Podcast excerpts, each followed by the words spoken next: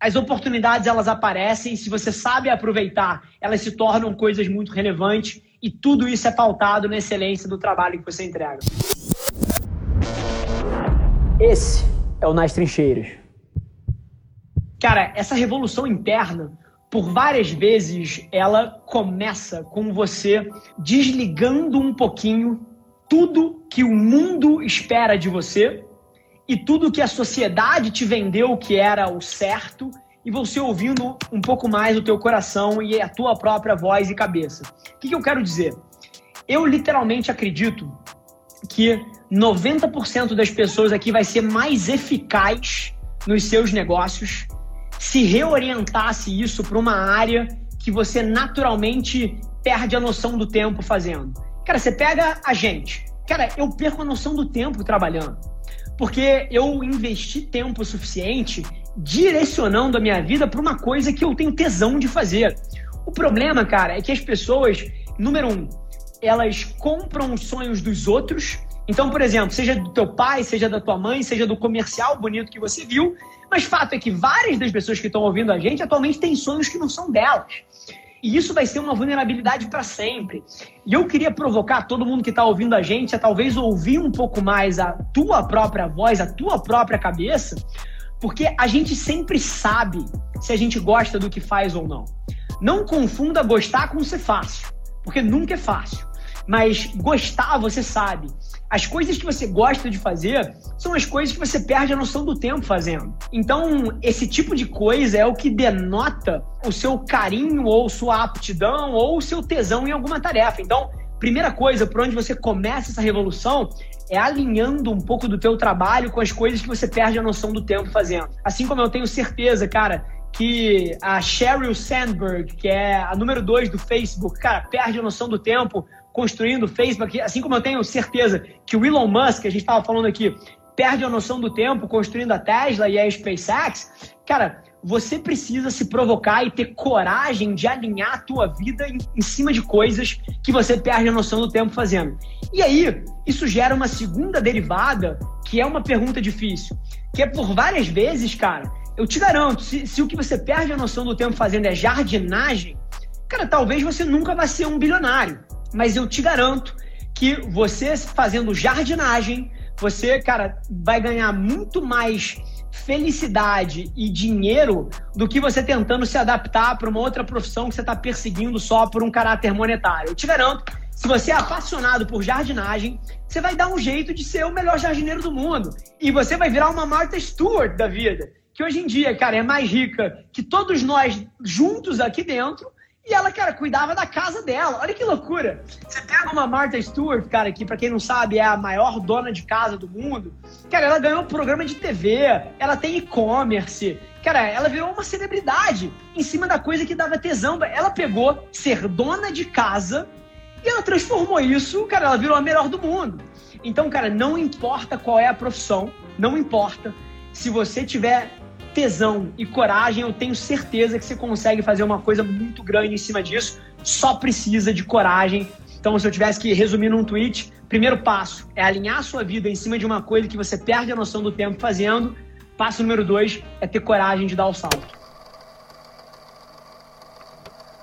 Porque a maioria das pessoas ouve esses sinais e olha que loucura.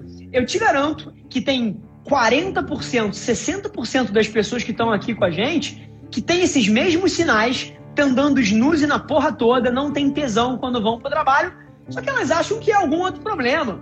E elas não ouvem esses sinais que a vida dá, entendeu? E às vezes, cara, precisa de uma demissão, precisa de um choque, precisa de alguma coisa para te fazer dar o passo, quando na verdade você já tem todas as informações. A vida dá feedback. Se você não gosta do que faz, te garanto, você vai estar dando snooze no negócio, você vai achar tudo um parto. Só que as pessoas não ouvem isso, elas acham que o problema é alguma outra coisa, quando na verdade o feedback é super direto e reto. É assim, cara, você não gosta do que você faz. Ouça essa voz interior. Vamos pegar um exemplo aqui, cultura. Vamos pegar um exemplo aqui, talentos. É muito difícil você ter os melhores talentos e você ter uma cultura muito foda num negócio que não cresce. Olha que interessante, né? Porque, por definição, as pessoas mais talentosas, mais ambiciosas, elas querem trabalhar num lugar que tem oportunidade. E uma empresa que está estagnada, ela não cria oportunidade, porque para você poder ser promovido, você vai precisar que alguém se aposente. Então, por definição, é verdade. Por definição, um é. negócio que não cresce não gera oportunidade. E por definição, um negócio que não cresce não vai ter uma cultura pujante foda. Então, fica uma provocação aqui, cara, não poderia concordar mais. Eu acho que 70% dos problemas de negócio são resolvidos com crescimento. Então, cara, nota mil aí o teu ponto. E aí, falando da venda que mudou a história da companhia, eu já contei a da XP, sem dúvida nenhuma, a da XP é muito marcante, mas eu queria também trazer uma outra que foi a da Stone. É, a Stone hoje em dia é um dos nossos maiores clientes e um dos clientes que eu tenho maior carinho e foi muito interessante o por que a, a venda da Stone ela é tão marcante para a gente. Porque a Stone ela foi um cliente que é um dos relacionamentos. Quando eu. Vou dar um exemplo aqui. Você pega um Tinder, você pega uma Domino's, você pega uma Disney, você pega uma Texaco, você pega uma Prudential. Cara, essas são empresas que não importa o que eu faça, eu nunca vou ser o cara que foi lembrado por ter construído aquela marca. Essas marcas todas já são muito fortes. A Domino's, cara, tá no mundo inteiro. O Tinder tá no mundo inteiro. A Disney tá no mundo inteiro.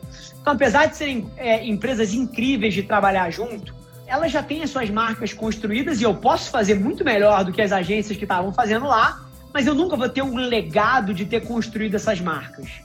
E a Stone foi a primeira empresa, e a gente tem outras hoje em dia aqui, mas foi a primeira empresa que eu olhei e falei, cara, se eu faço um trabalho incrível nessa empresa pelos próximos 20 anos, tenho a condição de ser lembrado como o Mark que construiu a Stone.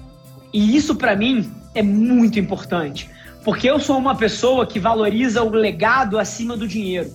E a oportunidade de construir o legado, que é construir a marca da Stone, isso tem um valor tremendo para mim e foi a primeira grande conta que a gente teve essa oportunidade. E aí, contando um pouquinho da história, porque mais uma vez, todo contrato tem uma história muito, muito interessante. A conta da Stone caiu de paraquedas aqui dentro. A Stone nunca teve agência.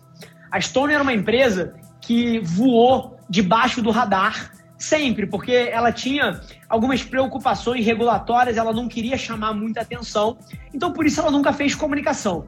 E aí, quem me chamou para conversar na Stone foi o pessoal de relações com investidores porque eles queriam pensar conteúdos para os investidores e uma série de coisas totalmente fora da caixa. E eles me chamaram para bater um papo, para saber se eu conseguia ajudar. Eu bati o papo com os caras. No final do papo, o Gabriel e o Bernardo, que é a galera do RI lá da Stone, vieram assim: cara, achei incrível, vamos tocar isso aqui sim.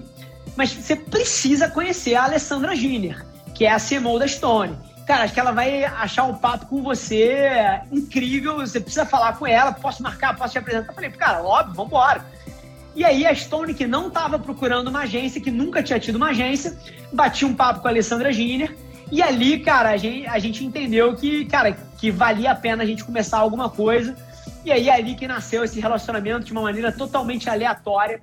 E hoje em dia cresceu e a conta, cara, tá enorme hoje em dia dentro da companhia, mas começou pequenininho é uma cabeça de, mais uma vez, cara, as oportunidades elas aparecem, se você sabe aproveitar, elas se tornam coisas muito relevantes e tudo isso é pautado na excelência do trabalho que você entrega.